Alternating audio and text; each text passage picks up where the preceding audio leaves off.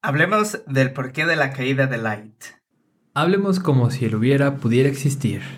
Sobre las posibles fallas o errores del protagonista Light Yagami. Hoy cerramos el ciclo de charlas sobre Dead Note. Bienvenidos a Diáquefo, Filosofía y Anime, el día que reencarné como filósofo.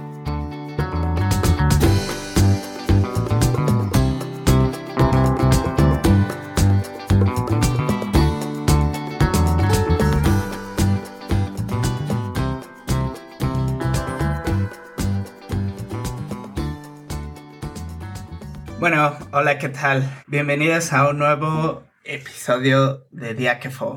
Y pues hoy nos centraremos en el personaje de Light Yagami, Kira. Creo que el personaje de Kira se presta a bastantes interpretaciones, ya que como ustedes saben, los que han visto el anime han leído el manga. Además de ser el protagonista, cuya utopía es la de crear un mundo de paz, es también aquella persona que gracias a la Death Note comienza a revolucionar todo el sistema judicial que existe en el mundo. Es este punto en especial, el de crear un mundo de paz, el que puede causar más controversia, ya que uno puede, ya que uno puede cuestionar si las motivaciones del protagonista son realmente justificables o no. No solo esto, sino que también a través de los capítulos podemos observar el desarrollo del personaje, desde el cual se ve que comienza a dejar de ser una persona cuyos ideales que parecían nobles se dejan hasta llegar a ser una persona que haría todo por seguir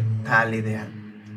Hoy estaríamos comentando estas distintas facetas de Light Yagami o Kira y para ello, como es habitual, hoy nos encontramos con Javier y con Aquiles. ¿Qué tal se encuentran el día de hoy?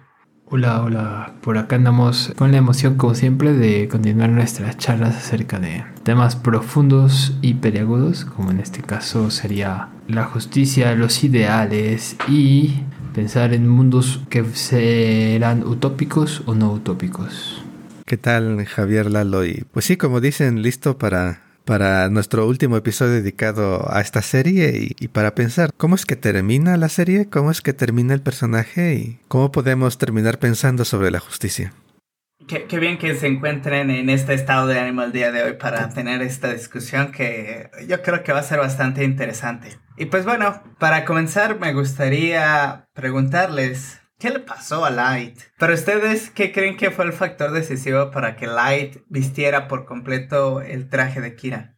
Esta es una pregunta interesante, ¿no? Eh, que podemos llevar más allá de los límites del anime, pero ahorita vamos un poco hacia ese rumbo, hacia ese sitio. Eh, la cuestión es cómo una persona puede pasar de ser un idealista a ser alguien que incluso piense en el bien de la humanidad, de su sociedad, para caer en, pues bueno, ser un vil asesino mordaz que no le importe el bienestar de quien quiera. Y creo que ya lo habíamos comentado por ahí hace unas cuantas sesiones. Lo que pasa es que desde el capítulo 2 parece que este hombre ya está en esta fase, ¿no? De killer. Pone reglas muy estrictas para la misma sociedad utópica de la que él se siente ser el dios elegido para gobernar. Al grado que no solo está pensando en matar asesinos, sino dice que cualquiera que tuviera un comportamiento que sea perjudicial para la sociedad, no lo recuerdo con exactitud, pero creo que por ahí llega a decir que incluso los flojos, ¿no? Eh,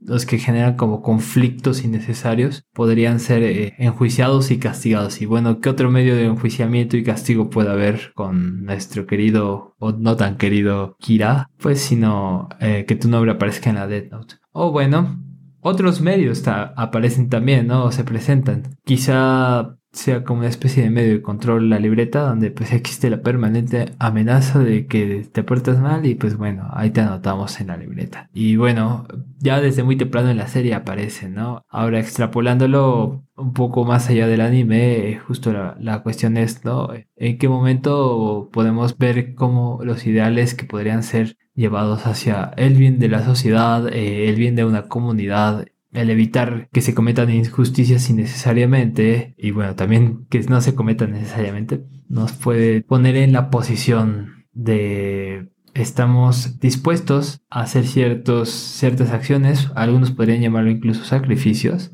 para que al final del día se cumple ese cometido, esa sociedad ideal, ¿no? Bueno, eso para empezar, para empezar a abrir boca.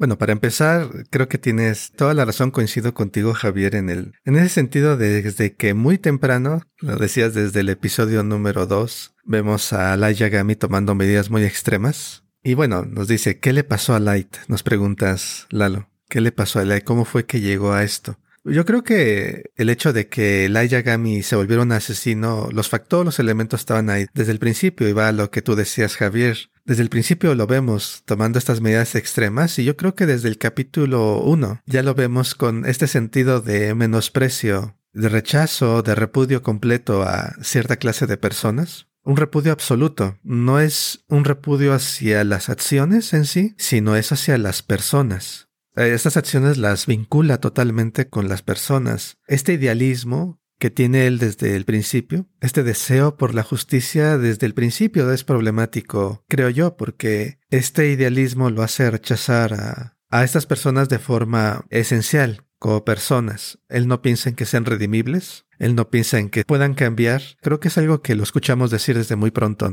Este mundo se divide en dos tipos de personas. Y esta división es esencial para la Yagami, esencial en el sentido de que estás en un lado o estás en el otro y él no ve forma de que cambien entre ellos. Y eso es para empezar en, cómo concibe la justicia. Yo creo que otro aspecto es su misma personalidad. Su personalidad es, es arrogante. Viene acompañada de este sentido de arrogancia no sé si llamarla arrogancia juvenil, en el sentido de que quizás de jóvenes somos más propensos a pensar que hemos descubierto todo, ya lo sabemos todo, y nosotros estamos bien y todo el mundo está equivocado. Y yo creo que esas, esas así como empieza la Yagami, entonces ya está la semilla ahí, que nada más necesita la llegada del poder en la forma de la libreta para poderse transformar en el asesino que llega a ser la Yagami. Y yo pienso que quizás este joven tan idealista que ya mencionaban, eh, lo es la Yagami, si hubiera tenido oportunidad de aprender, de vivir más, quizás de llegar a experimentar, eh, no sé si el fracaso o de ver, de experimentar el hecho de estar equivocado, que el mundo le mostrara que él no sabía todo,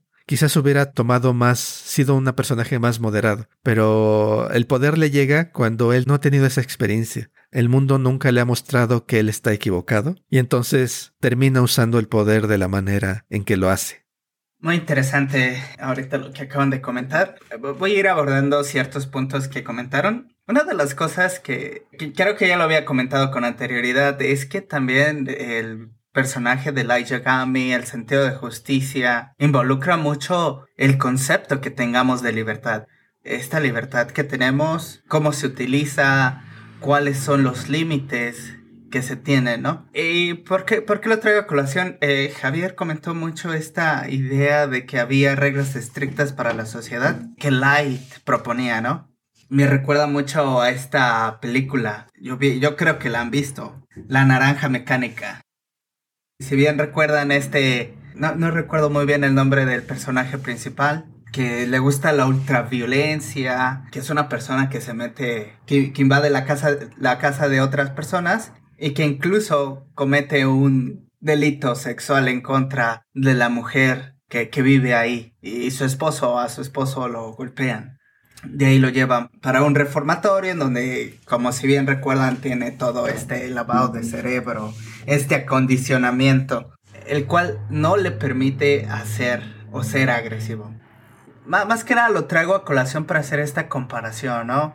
No para dar un argumento tal cual, sino para que podamos ver qué es lo que queremos, ¿no? O, qué, qué, medidas, porque se puede ser tan drástico como cometer lo que pasa en la naranja mecánica, como se puede ser no drástico y permitir que a lo mejor este tipo de, de cosas suceda, ¿no? ¿Cuál es el punto medio, no? ¿En qué punto medio decidimos que que haya sacrificios o que no los haya. También, como también comentaba Ha, es una pregunta, ¿no? No lo tomen tal cual como mi postura, pero sí es una pregunta que me sale a colación de, lo que comentaba, ¿no? ¿Qué pasaría si un idealista realmente tuviera en mente que para poder llegar a tal lado se deben de hacer sacrificios? ¿Estos sacrificios valdrían la pena? estos sacrificios realmente no se deben de hacer? ¿Qué tal si es dentro de la figura del idealista realmente que estas ideas toman lugar? Porque el idealista lo debe de saber, ¿no? No sé, me pregunto. Y también podríamos pensar en esta contraposición de Light en L, ¿no? Me pregunto qué, qué pasaría si L hubiese utilizado la Death Note. ¿Qué es lo que hubiera hecho? No sé, yo me pregunto, ¿recuerdan que hay ese capítulo en donde dice, L, yo voy a utilizar la Death Note para asegurarme que esa regla que está ahí escrita sea falsa? ¿Qué pasa si no lo hubiera matado el Shinigami y lo hubiese utilizado? En cierta manera también está haciendo un sacrificio, ¿no? Porque para poder asegurarse de que esa regla de la Death Note es falsa, tendría que matar a una persona, asumiendo, asumiendo porque de hecho no propone a nadie más, él se propone a sí mismo, asumiendo toda la carga moral que tal asesinato representaría. ¿Ustedes qué creen que hubiera pasado? Y esta es mi sección favorita donde empezamos a preguntarnos por los mundos posibles de Death Note. bueno, esto de los mundos posibles es un chiste, referencia a ciertas teorías que hay en filosofía acerca de qué son los mundos posibles, como si pudieran existir mundos muy similares al nuestro, pero con condiciones ligeramente distintas. No, en este caso yo no creo que sea tan ligero, pero sería interesante hacer ese ejercicio, este experimento mental sobre el caso hipotético donde otro personaje o quizá otra serie de personajes fuera de los que les cae la Death Note en las manos durante la serie les ha caído.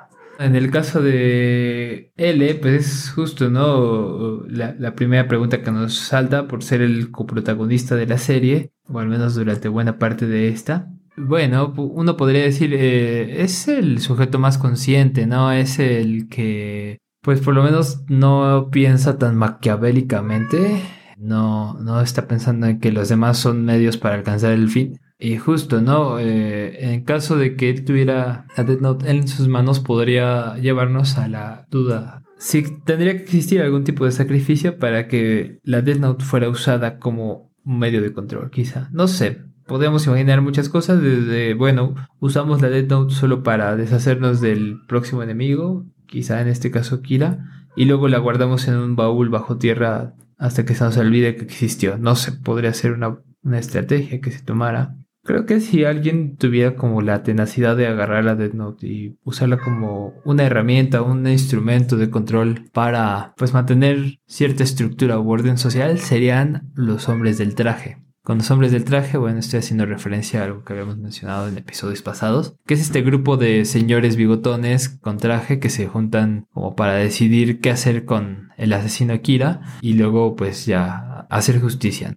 El punto con ellos es, bueno, parece que ellos respaldan cierto orden, cierta jerarquía, cierta estructura social.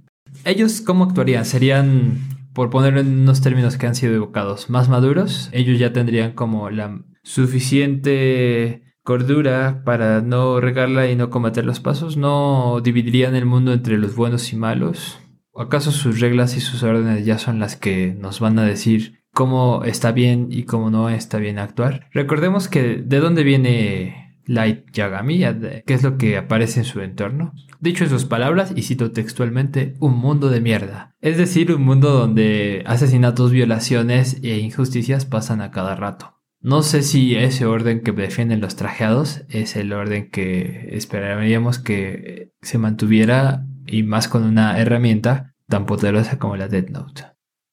Es interesante pensar esto, ¿no? ¿Qué pasaría si eh, la historia hubiera ido por otro rumbo? ¿Qué es lo que pasaría en, en diferentes mundos alternativos en que, como dices, Javier, otras personas reciben esta libreta? ¿Qué pasa si lo recibe el gobierno, como decías? ¿Qué pasa si lo recibe él? Etcétera, etcétera, ¿no? Es interesante porque a mí me hace pensar este recurso del poder representado en la libreta asesina, en la libreta que puede matar a cualquiera. Se prestaría para muchos tipos de historias y hay algo que creo que es relevante mencionar. Death Note no es una reflexión eh, realmente filosófica sobre la justicia, ¿no? Los personajes realmente nos están preguntando qué es la justicia, eh, sino más bien ellos ya llegan, llegan a la historia con una, una visión formada de qué es lo que deben de defender y, y qué es lo justo. En este sentido, Death Note es más como un thriller policíaco en el cual todo se centra alrededor de la batalla intelectual entre el criminal y el detective.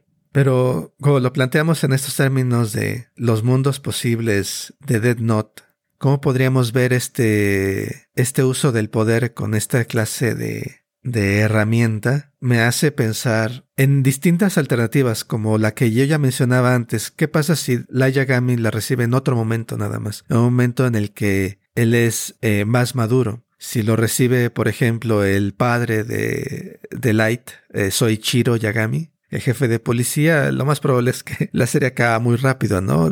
La queman, la libreta, si es que acaso la llegan a, aprobar. Si lo recibe el gobierno, más que usarlo para la justicia, el, el, gobierno la va a usar para sus, sus rivales geopolíticos, quizás. La Tercera Guerra Mundial. Eh, exactamente, ¿no? En hacerse de recursos, ¿no? Y ahí lo podemos ver como me hace pensar, ¿no? En esta justicia, porque ahorita hemos estado hablando nada más de justicia a nivel social, a nivel de interior de la comunidad, ¿no? ¿Qué pasa con la justicia internacional? ¿Qué pasa si la libreta de la Yagami ya saliendo un poquito del universo de Death Note? La recibe el gobierno estadounidense, o el gobierno ruso, o el gobierno nazi a mitad del siglo XX estas cuestiones de justicia nacional o internacional, en el cual países enteros deciden lo que es justo es que mi país sea el primero, eh, nos lleva a otro, a otro tipo de, de consideraciones que yo creo que es más bien es el uso del poder. ¿Cómo usar el poder? ¿Cómo es justo utilizar un poder avasallador al que nadie puede oponerse? Y también el caso, ¿no? De estos mundos posibles. ¿Qué es lo que pasa si nosotros, si tú, el que nos está escuchando, ¿Qué pasa si tú recibes esta pregunta que creo que hicimos desde el primer episodio? ¿Qué pasa si tú recibes esta clase de poder? Esa pregunta es interesante y regresando un poco a, a la Yagami yo veo que hay cierta clase de problemas que se ponen de manifiesto gracias a este poder, como que el poder magnifica y no sé si aquí es, es interesante, ¿no? ¿Es el poder el que convierte a Light Yagami en esta otra persona? ¿O la Yagami ya era así? Es una pregunta filosófica interesante porque desde el punto de vista de la Yagami, si lo fuéramos a evaluar con sus criterios, él ya era malvado desde el principio. Él, en cuanto hubiera terminado de ser estudiante, hubiera recibido algún tipo de poder de otro tipo, hubiera hecho cosas terribles también, porque desde el principio él era una persona extremista y desde la perspectiva de la Yagami, ¿no? Desde otra perspectiva diferente a la de la Yagami, en esa edad en la que lo conocemos, quizás hubiera podido ser posible pensar en que la Yagami como es no tiene por qué ser siempre. Es decir, puedes aprender, puedes mejorar. En otra etapa, en otro momento de tu vida, realmente estás más consciente de los errores que cometes. Y aquí yo voy en esta perspectiva de la Yagami como idealista, que creo que lo estaba mencionando Lalo. ¿Qué pasa con un idealista y decide que sacrificios valen la pena? Bueno, que, quizás todo sacrificio puede ser realizado en, en búsqueda de esta ideal y yo creo que nada más mencionar que cuando oigo idealista, tengo la sensación de que idealista lo tomamos como algo bueno, pero realmente eh, yo creo que hay que pensar que en el idealismo también hay algo terrible oculto, ¿no? A una persona idealista puede ser alguien que puedes tomar como modelo quizás, pero también puede ser algo monstruoso. Un idealista que da todo por el ideal es diferente a un idealista que sacrifica a todo el mundo, a todo el resto, por ese ideal. Hay una distinción importante ahí y la Yagami cae en la segunda categoría. La Yagami es el idealista que hay una frase por ahí, no recuerdo muy bien cómo va, pero es algo así. Este ideal va a costarle la vida al mundo, pero es un sacrificio que estoy dispuesto a hacer. Es diferente a este idealista en el cual yo soy el que me sacrifico por este ideal. Hay una diferencia ahí entre esa clase de idealismos. Y Lai Yagami es un idealista de, de este tipo, que está dispuesto a sacrificar al mundo, a sacrificar a otros. Y este idealismo es el más peligroso desde mi punto de vista. Comentarios bastante interesantes. Creo que para ir cerrando, les comparto pues estas últimas reflexiones. Como bien este ya, ya apuntaba Jav, creo que muchas de las muchas de, de, las concepciones que tenemos sobre qué está bien o qué está mal, siempre parte de quién tiene el poder, ¿no? Como bien comentaban, ¿qué, qué pasaría si la Death Note cayera en personas cuya posición es, es de poder. En este caso, Java hablaba de las personas de traje y aquí les ya enfatizabas dando unos ejemplos sobre eh, los Estados Unidos, este, Rusia o un régimen nazi, ¿no? También deberíamos de comprender eso, ¿no? Muchas de las ideas que tenemos también parten de ahí, ¿no? ¿Quién está diciendo las cosas? ¿Quién comenta que está bien, que está mal, ¿no? Sin embargo, también existe esta contraposición, ¿no? Que no las cosas que el gobierno, que personas que deciden qué está bien o qué está mal, son las que las personas fuera de ese círculo es lo que piensan, ¿no? Porque bien decía este Ja, ¿qué pasaría con esa Death Note en manos de personas de traje. Cumplirían aquellas peticiones que el pueblo, entendido como este conjunto de personas que viven en sociedad, tiene, o bien seguirían sus propios deseos, sus propios impulsos. Es bastante complejo, ¿no? Porque muchas de las veces, y creo que es por ello que eh, existe este descontento social en contra de los políticos, en contra de, de quien sea se encuentra al frente de la opinión común. El problema es que a pesar de que se tenga cierta noción, cierto conocimiento, no digo que este conocimiento es completo, puesto que es vasto, pero se, se tenga cierta noción o conocimiento, aquellas cosas que el pueblo, que la sociedad necesita, no se escuchan, no son llevadas a cabo, ¿no? Y es por ello que hay este descontento social. La pregunta es eh, también ahí, ¿no? Entonces, ¿quién? ¿Quién, si no es este tipo de personas, podrían llevar a cabo estas cosas? Y, bueno, nada más para, ir terminando también un poco, me gustaría hablar un poco sobre esta contraposición entre dos vertientes, dos posiciones. Primero, el sentido del deber contra el sentido de justicia. Y me gustaría hablar un poco de superhéroes. Eh, les soy sincero, casi no veo superhéroes, pero en especial creo que podemos traer dos superhéroes a colación. Podemos traer a Superman y el antihero por excelencia que es Batman. Superman es este superhéroe que tiene un sentido del deber bastante arraigado, ¿no? Es lo que hace que, que haga sus acciones, es el norte que sigue y este norte está dado por el sentido de la justicia que se encuentra en las leyes. Si las leyes dicen que debes de hacer esto, lo debes de hacer, ¿no? Y no lo haces de otra forma. Si las leyes te dicen esto, eh, pues lo tienes que hacer. O sea, no, no hay de otra, ¿no? Y Superman nos viene a ejemplificar mucho esto. Él no hace otras acciones más que pensando en lo que la ley dice, lo que está bien. Este es el sentido del deber, ¿no? Debes de cumplir con lo que se encuentra en la ley.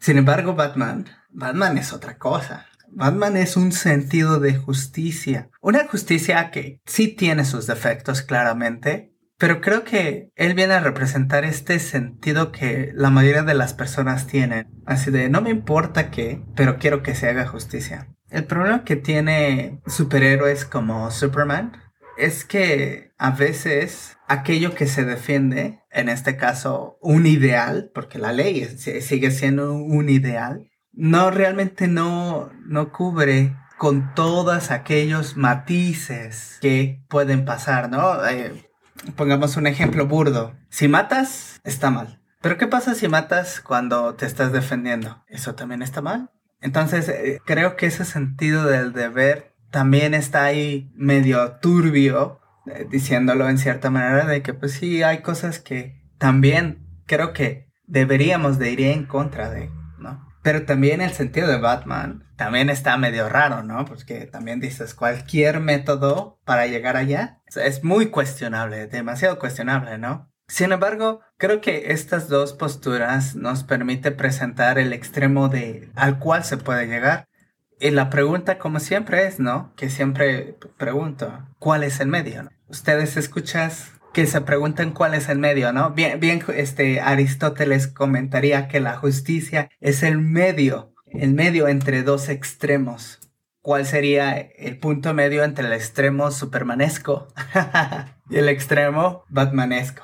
¿Ustedes qué piensan?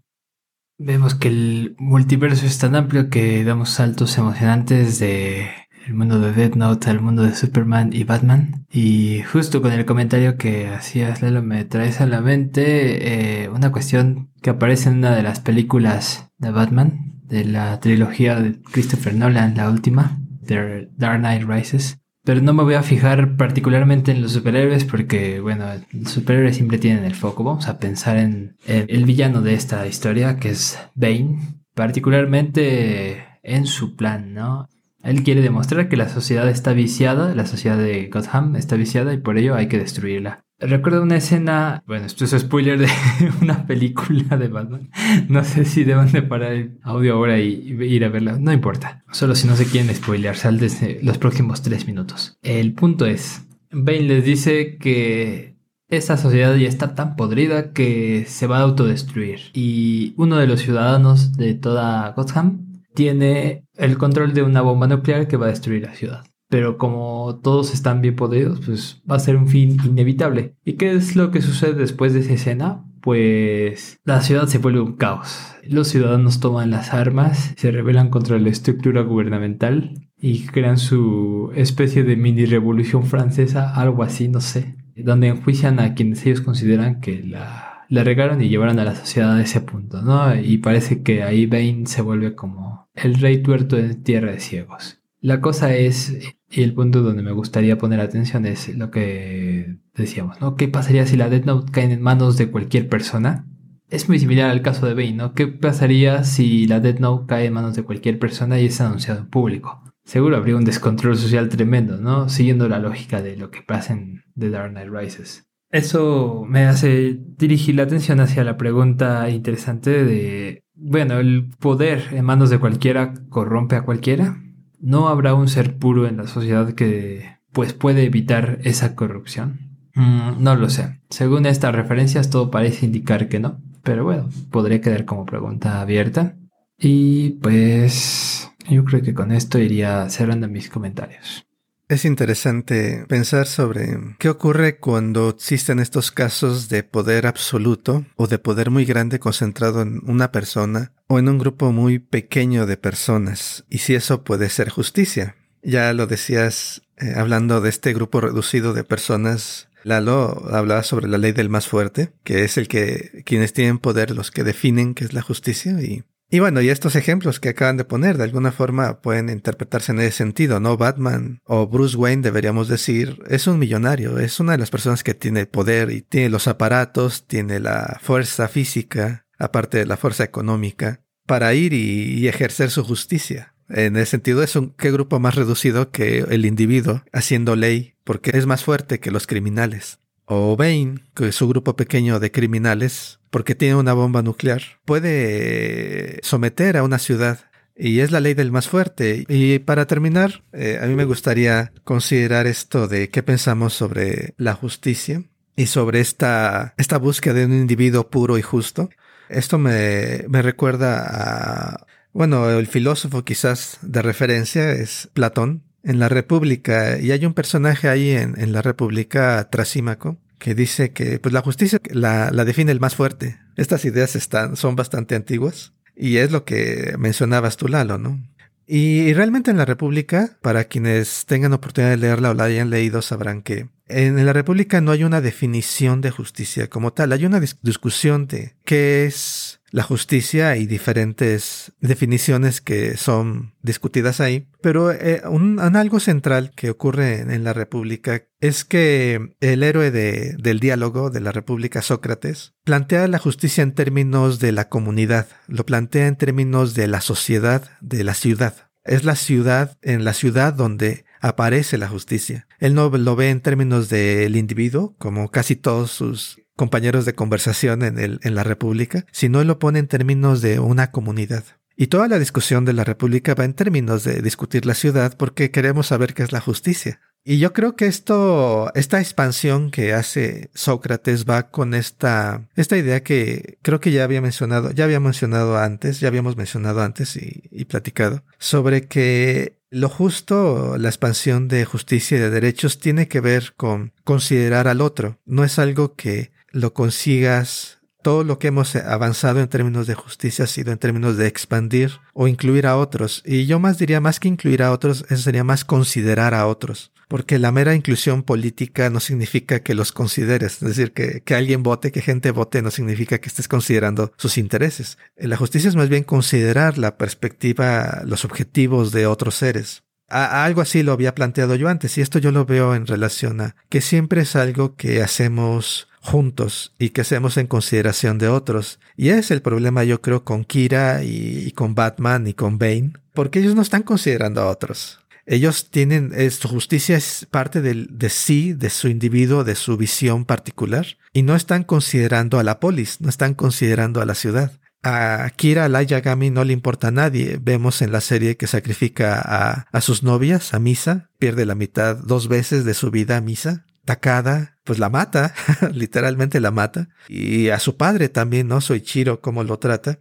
No le importan estas personas. Y por eso es el problema de su idealismo y es el problema de su justicia, porque no está en consideración de los otros, no está en consideración de, de los otros seres. Entonces, yo creo que lo que hace eh, Sócrates para quienes tengan oportunidad de leer La República es un libro largo, pero si pueden hacerlo, lo que hace Platón más bien, lo que hace Platón en ese libro es deja abierto el tema. Y yo creo que cualquier definición de la justicia debe ser una aproximación, no debe dejarlo cerrado, debe de ser algo abierto porque definición lo, lo entendemos como dejar algo de forma inambigua, bien delimitada. Y yo creo que en estos, en estos casos como el de la justicia, la justicia misma exige que lo dejemos abierto porque la justicia es algo que siempre hacemos con otros, hacemos con la comunidad, hacemos con los demás porque si nos olvidamos de considerar a los demás, terminamos en, idealismos, en extremismos como, como Light,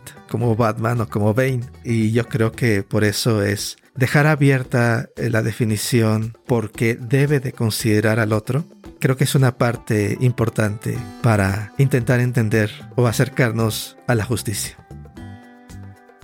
Y pues claro, en ánimos de, de seguir dejando abierta la discusión, pues esperamos sus comentarios, uh, sugerencias, críticas y demás. Eh, recuerden que estamos en varias plataformas, Facebook, Instagram y YouTube, y nos pueden encontrar en todas ellas como Diakefo, Filosofía y Anime.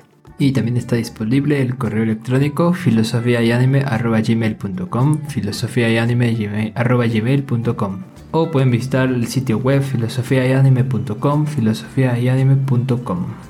Espero que hayan tenido tantas reflexiones como nosotros el día de hoy y esperamos escucharnos en la próxima emisión. Cuídense, hasta luego. Hasta luego, que estén muy bien. Chao. Bye. Bye. No sé si quieras comenzar, Aquiles. Bueno, más bien ya estaba esperando que tú dijeras y partir de ahí.